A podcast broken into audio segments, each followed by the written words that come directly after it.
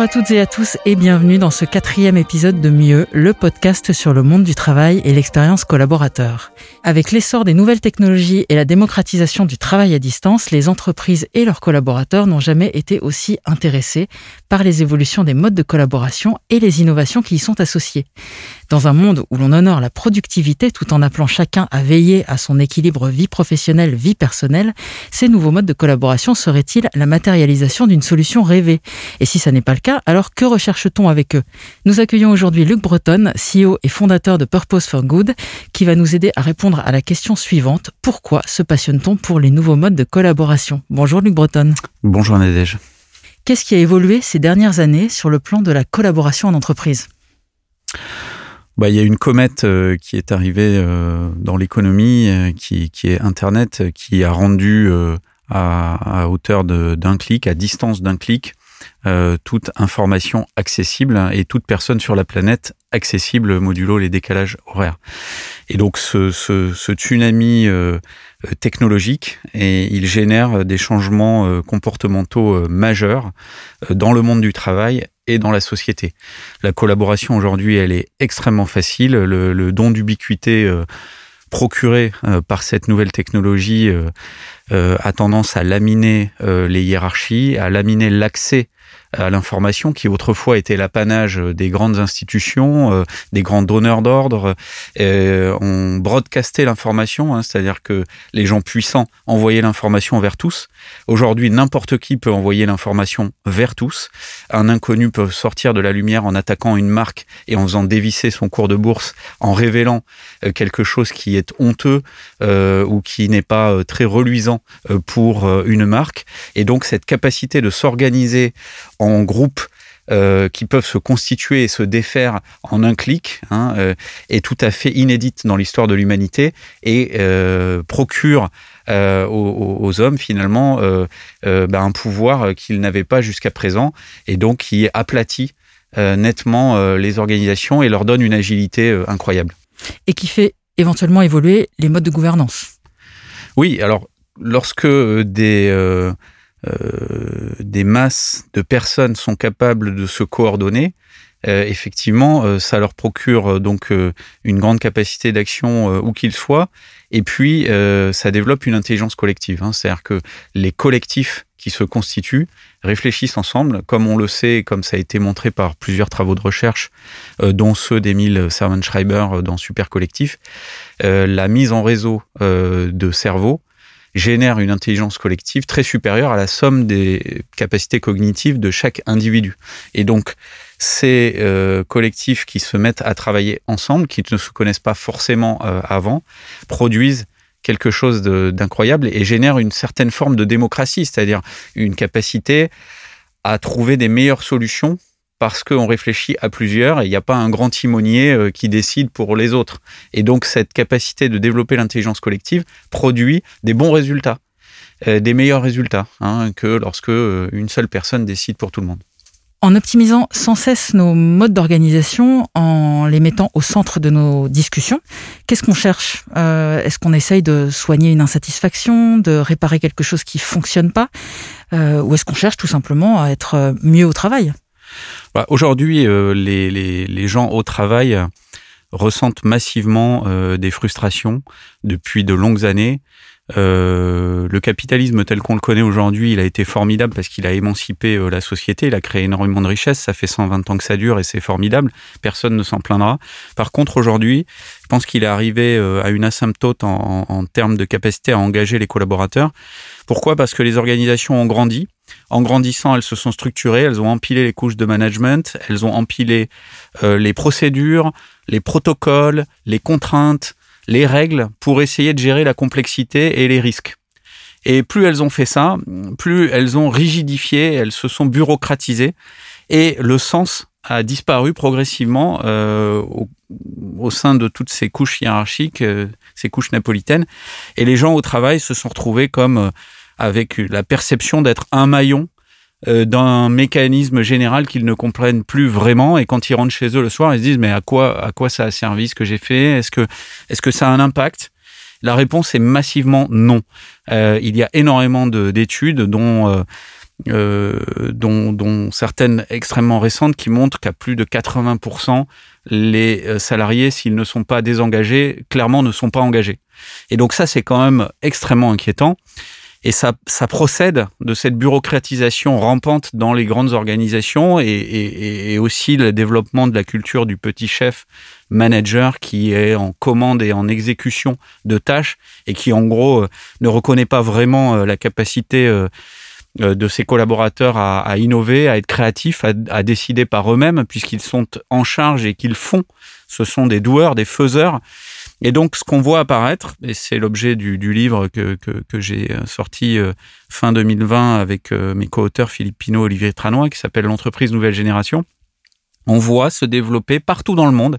On a fait cette enquête d'investigation dans 30 pays et en fait, on a répertorié des entreprises qui ont ces caractéristiques d'entreprises de nouvelle génération dans 40 pays, ce qui est colossal. En fait, c'est une, une lame de fond planétaire pour trouver des nouvelles formes d'organisation qui remettent l'humain, alors c'est pas creux hein, euh, de remettre l'humain au centre, ça veut dire remettre l'intelligence humaine de chacun au centre.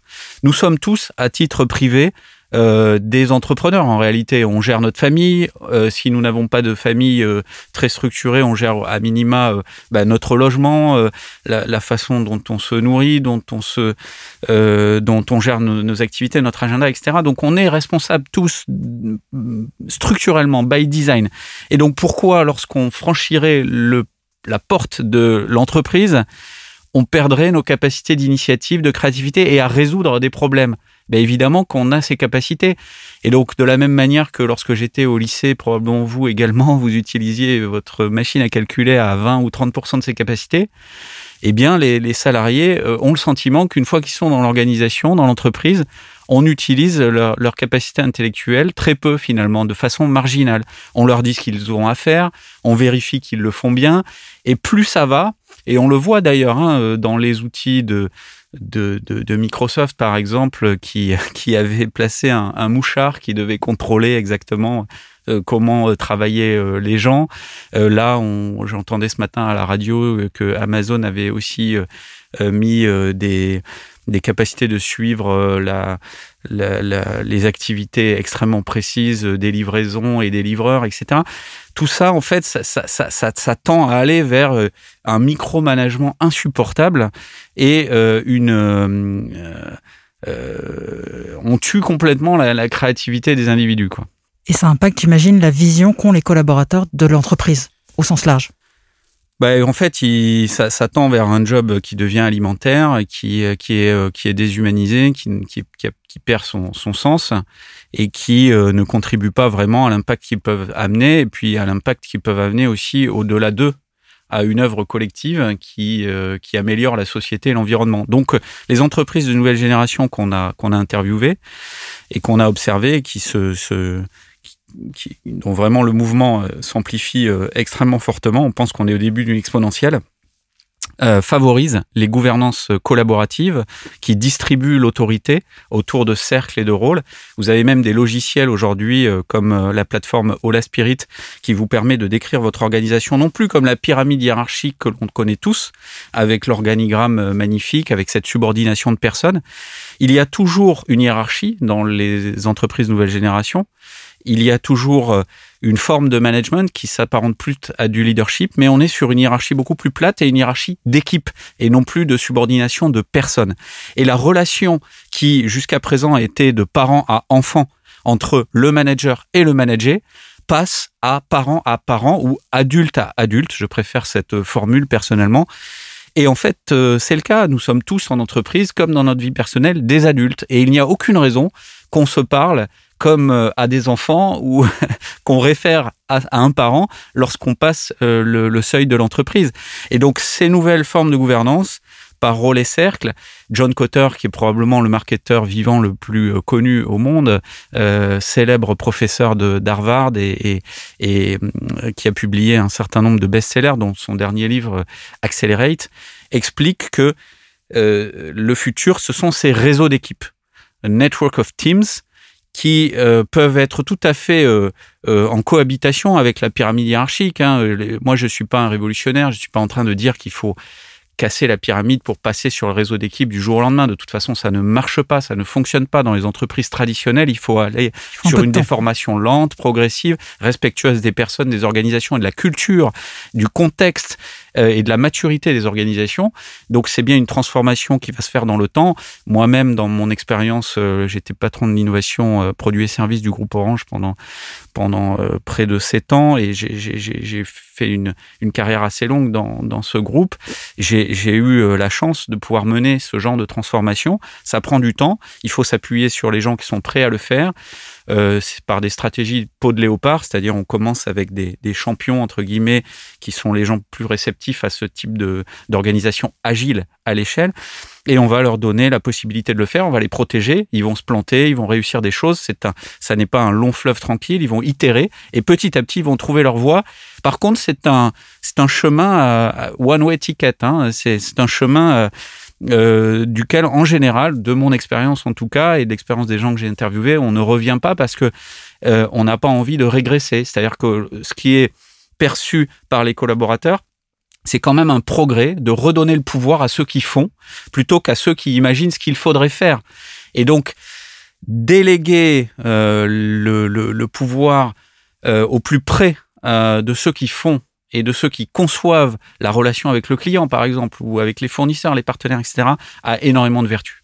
La frontière vie professionnelle, vie personnelle, dont on parle beaucoup, euh, et qui est indissociable des nouveaux modes de collaboration, est devenue très poreuse. Euh, Est-ce inévitable? Et si oui, comment aborder cette question? Je me souviens d'un séminaire de, de cadres dirigeants avec un psychologue qui nous expliquait que sitôt rentré chez nous, il fallait qu'on qu'on ferme euh, la page euh, du livre professionnel et réciproquement en arrivant le matin au travail. Euh, c'est juste impossible. Euh, je, défie euh, tout le monde de m'expliquer comment il fait. Moi, je, moi, moi, je ne peux pas. Lorsque j'ai un collaborateur qui m'explique pendant la journée qu'il est en grande difficulté parce qu'il a des problèmes personnels et qu'en plus au boulot il a eu des frictions à droite et à gauche et que il a des pensées très négatives, eh ben désolé, moi je suis humain. quand je rentre chez moi, il m'arrive d'y penser et, et, et d'ailleurs ça me donne des idées pour la suite parce que notre subconscient travaille là-dessus. Et donc, de la même manière, lorsque j'ai besoin de réserver un, billet de train ou un billet d'avion ou un mode de déplacement euh, euh, pour un de mes enfants et qu'il s'agit de le faire pendant la journée, je, ne vais pas me priver de le faire euh, sous prétexte que je serai au travail et pas à la maison. Donc tout ça est, tout ça est totalement artificiel. En réalité, je pense qu'il faut faire confiance dans les gens. Il faut les laisser s'organiser. Euh, ils sont tout à fait responsables. Et euh, le management par la confiance, c'est un des fondamentaux des entreprises de nouvelle génération. Et bien ceux qui veulent euh, cesser de répondre à leurs mails le soir, il faut qu'ils aient la possibilité, bien évidemment, de le faire et le week-end. Ceux qui, au contraire, en ont besoin parce que ça les rassure ou parce que je, ne sais pas également. Moi, je crois qu'il faut des règles c'est-à-dire vous n'êtes pas censé répondre à cette heure-là, mais, euh, mais, les, mais, mais, mais ensuite, il faut laisser de la marge de manœuvre. Et donc, tout ce qui consiste à artificiellement mettre les temps et les personnes dans des cases me semble tout à fait euh, euh, inutile. Donc, respecter le droit à la déconnexion, mais éventuellement réintroduire le droit à la connexion. Oui, c'est ça. C'est-à-dire que dans les règles de bon, de bon usage de l'entreprise, on peut, on peut donner les principes. Euh, ensuite, euh, bah, lorsqu'un client a besoin d'une réponse euh, et que c'est exceptionnel et qu'il faut se mobiliser au-delà des heures de travail, il faut que ça soit, il faut que ça soit possible. Ou lorsqu'un salarié veut gérer un problème personnel pendant son temps de travail, évidemment. si ça ne nuit pas fondamentalement à la marge de l'entreprise, je ne vois pas ce qui pourrait si on, y, y, être opposé. Donc voilà, il faut, faut, il faut être très pragmatique en réalité. Et alors, quel avenir peut-on imaginer pour les modes de collaboration? Bah, la pandémie euh, a accéléré euh, nettement euh, les, les, nouveaux modes de collaboration. Donc le réseau social d'entreprise, par exemple, qui était perçu par certains comme un gadget ou quelque chose qui s'apparentait à un jeu vidéo, est devenu ultra nécessaire du jour au lendemain. Hein. Donc plus personne n'imagine fonctionner uniquement avec ses mails et puis euh, son téléphone. Donc le réseau social d'entreprise, c'est un tueur de mail. Euh, donc il faut, euh, c'est clairement un, un, basique de la collaboration.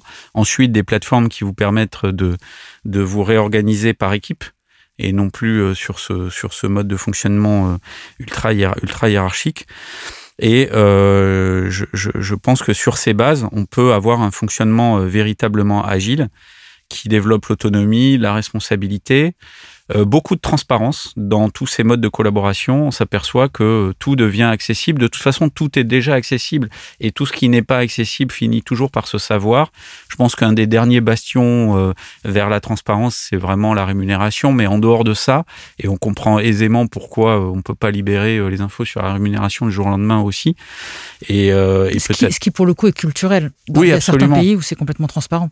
C'est ça. Alors bon, même dans les pays où euh, il y a beaucoup de transparence sur la rémunération, euh, c'est quand même un sujet euh, qui reste épineux et, délicat à traiter. Mais on peut quand même faire beaucoup de progrès. Et en tout cas, la transparence est le corollaire de la confiance. Et donc l'un ne va pas sans l'autre. Et c'est le principe même de cette révolution industrielle qui a été Internet, de libérer la transparence. Et donc, il faut se détendre avec ça, quoi. Il faut vivre avec. J'imagine qu'il y a d'autres sujets comme euh, la formation, euh, l'impact positif des entreprises. Comment ça va évoluer ça? Alors ce qui est clair, c'est que tout ce qu'on décrit comme des attributs euh, de l'entreprise de nouvelle génération, donc une raison d'être extrêmement forte, des valeurs qui sous-tendent cette raison d'être, qui sont des valeurs vécues hein, et non pas des posters épinglés dans les salles de réunion. donc no bullshit. Euh, l'autonomie, la responsabilité, la transparence, la confiance, ce sont des choses un peu orthogonales au, command and control euh, traditionnel du, management qu'on a appris à l'école. Si tant est qu'on puisse apprendre le management à l'école, je, m'inscris totalement en faux avec ça. D'ailleurs, les deux euh, euh, libellés école de, école de commerce et école de management sont, sont euh, assez fallacieux puisque c'est deux choses qu'on peut pas apprendre à l'école, c'est des choses qui se pratiquent. Et donc je pense que par contre il faut une, une réforme clairement au niveau de, de l'enseignement euh, pour euh, aller vers ces modes de collaboration, ces modes de fonctionnement en réseau d'équipe qui aujourd'hui sont assez absents des rôles modèles de l'entreprise et qui sont inventés plutôt par des entreprises nouvelles euh, qui sont d'ailleurs qui ont beaucoup de succès et ce que je prétends, c'est une des thèses euh, du livre L'entreprise nouvelle génération, c'est qu'il y a un lien euh, consubstantiel, structurel, extrêmement fort entre la raison d'être d'une organisation et sa capacité à travailler en mode agile. C'est-à-dire que si vous avez une raison d'être à impact positif sur la société et l'environnement, ce qui est aujourd'hui euh, l'aspiration de beaucoup de générations, pas seulement les nouvelles, hein, j'ai euh, j'ai plus de 40 ans et euh, j'aspire totalement à m'impliquer euh, toute ma journée dans une organisation qui a un impact positif. Eh bien, on imagine assez mal que cet impact puisse être optimum si on est organisé à l'ancienne avec cette fameuse relation parent-enfant. Et donc le, réseau d'équipe, de ce point de vue-là, et la décentralisation de l'autorité sont un, un, une énergie formidable pour euh, précisément permettre à chacun de s'exprimer dans l'organisation et aller vers cet objectif positif, d'impact positif de l'organisation. Et réciproquement, si vous êtes organisé sur des modes agiles, qui est le mode le plus efficace aujourd'hui dans l'économie de l'innovation dans laquelle nous sommes entrés avec Scrum, euh, qui est apparu euh, dans la Silicon Valley autour d'équipes de développeurs en 96-97, Lean Startup qui a élargi Scrum finalement à des populations de marketeurs et de designers en 2010 et aujourd'hui les euh, mouvements de self-management et de décentralisation de l'autorité avec ces gouvernances partagées qui finalement amènent l'agilité à l'échelle de toute l'organisation, eh bien tous ces modes-là, ils favorisent des purposes ou des raisons d'être à impact positif. Et donc l'un et l'autre, purpose, raison d'être et euh, euh, organisation agile à l'échelle sont, c'est une des thèses de, notre livre, intimement euh, liées. Et puis je terminerai en, citant Pascal Demurger, le, le, patron de la Maïf, qui est, qui est, assez emblématique de ce mouvement de décentralisation de, de, de l'autorité et de raison d'être à impact positif. bon, Maïf, acteur militant. Et puis, le dernier livre de Pascal Demurger s'appelle L'entreprise du XXIe siècle sera politique ou ne sera plus. Sous-entendu, si les organisations économiques profitent ou non profitent d'ailleurs, hein, à but lucratif ou pas, ne s'engagent pas pour résoudre les problèmes de la société et de l'environnement, euh, comme les États aujourd'hui ont un pouvoir qui décroît et puis sont extrêmement endettés, euh, on, on, va vers des crises sociales graves. Donc je pense que c'est de la responsabilité des acteurs économiques de s'emparer de ces sujets et d'allier une profitabilité qui n'est pas tellement euh, discutable, hein, parce que si vous voulez payer des salaires et puis développer un, business, il faut évidemment qu'il soit profitable, mais ça ne suffit plus. On ne peut pas s'en suffire, en tout cas, se suffire de cela. Il faut aller vers euh, des actions qui ont un impact social, environnemental extrêmement clair. Lorsqu'on parle de ces nouveaux modes de collaboration, quels sont précisément les points de vigilance que l'on doit garder en tête? Alors c'est une c'est une question extrêmement intéressante. Je, je vous remercie vraiment d'aborder ce point parce que Là, on se dit, bah, c'est super, on, a les critères, euh, les attributs de l'entreprise nouvelle génération, il n'y a plus qu'à. Euh, de manière non dogmatique, hein, soyons clairs, il n'y a pas une méthode euh, qui vaut pour tous. il faut adapter les méthodes. Il y a plusieurs méthodes pour faire ce que j'ai décrit précédemment. Par contre, j'ai expliqué dans mon propos au début que, en répondant à votre première question, je crois que tout cela arrivait, ces changements de comportement massifs arrivaient sous l'impact de la révolution Internet. Et de la même manière, la révolution Internet peut produire le pire, hein, puisque moi, je suis quelqu'un d'optimiste, j'aspire à ces nouveaux euh, modes de collaboration qui engagent toutes les forces vives d'une organisation. Et de la même manière, je, je, l'ai précisé en, en, donnant des exemples pour Microsoft, Amazon, on peut aboutir au pire. Hein. C'est-à-dire qu'on peut aboutir à une société où finalement euh, tous vos faits et gestes sont traqués, où vous êtes euh, réduit à, à, un être qui est mesuré en permanence euh, dans des scorecards. Enfin bon, une forme de flicage. Un flicage généralisé. bon, la data c'est sympa, euh, quand ça aide à décider, quand ça aide à, imaginer euh, la, suite. Euh, certainement pas lorsque ça, se retourne contre les personnes au, travail ou en tout cas lorsque les, motifs ne sont pas au, service du, développement et, et, de choses positives. Hein. Pour conclure, si je reprends le titre de cet épisode, pourquoi est-ce qu'on se passionne et pourquoi est-ce que vous, personnellement, vous vous passionnez pour les nouveaux modes de collaboration? Mais de la même manière que je viens de souligner les risques euh, possibles de l'Internet, qui peut aboutir à des dictatures, euh, à des totalitarismes ou à des comportements euh, extrêmement dangereux pour l'humanité. Moi, je, clairement, je défends le scénario positif, qui est que si on arrive à changer les codes du travail, on peut changer la société. Si ce rapport de parent à enfant devient un rapport d'adulte à adulte, si l'impact positif est intégré dans une part croissante euh, des organisations privées, on peut avoir euh, un engagement euh, de passion au travail. souvent, en rigolant, je dis la France est championne du monde des associations à but non lucratif. Peut-être est-ce que c'est est-ce le révélateur de l'ennui que les Français au travail. Euh, c'est un peu comme les jardins, euh, euh, les petits jardins en Russie, à côté du kolkhoz. les petits jardins privés étaient florissants, le, kolkhoz était très ennuyeux. Et donc je pense que si on arrive à remettre de la passion au travail et des relations qui sont différentes, euh, eh bien, euh, on peut changer la société. Donc, euh, ma raison d'être, c'est changer le travail pour changer la société. C'est très ambitieux, mais c'est, je pense, le la dernière disruption du, du 21e siècle. Internet a, a disrupté tous les business models. Il nous reste à disrupter le management. Merci Luc Breton. Merci Nadège. Le quatrième épisode de Mieux, le podcast sur le monde du travail et l'expérience collaborateur touche à sa fin. Je remercie chaleureusement Luc Breton pour cet échange extrêmement instructif. N'hésitez pas à vous abonner sur votre plateforme d'écoute de podcast préférée, Apple Podcast, Deezer, Spotify, Pocket Cast, Podcast Addict, pour découvrir tous les épisodes de notre podcast. À bientôt.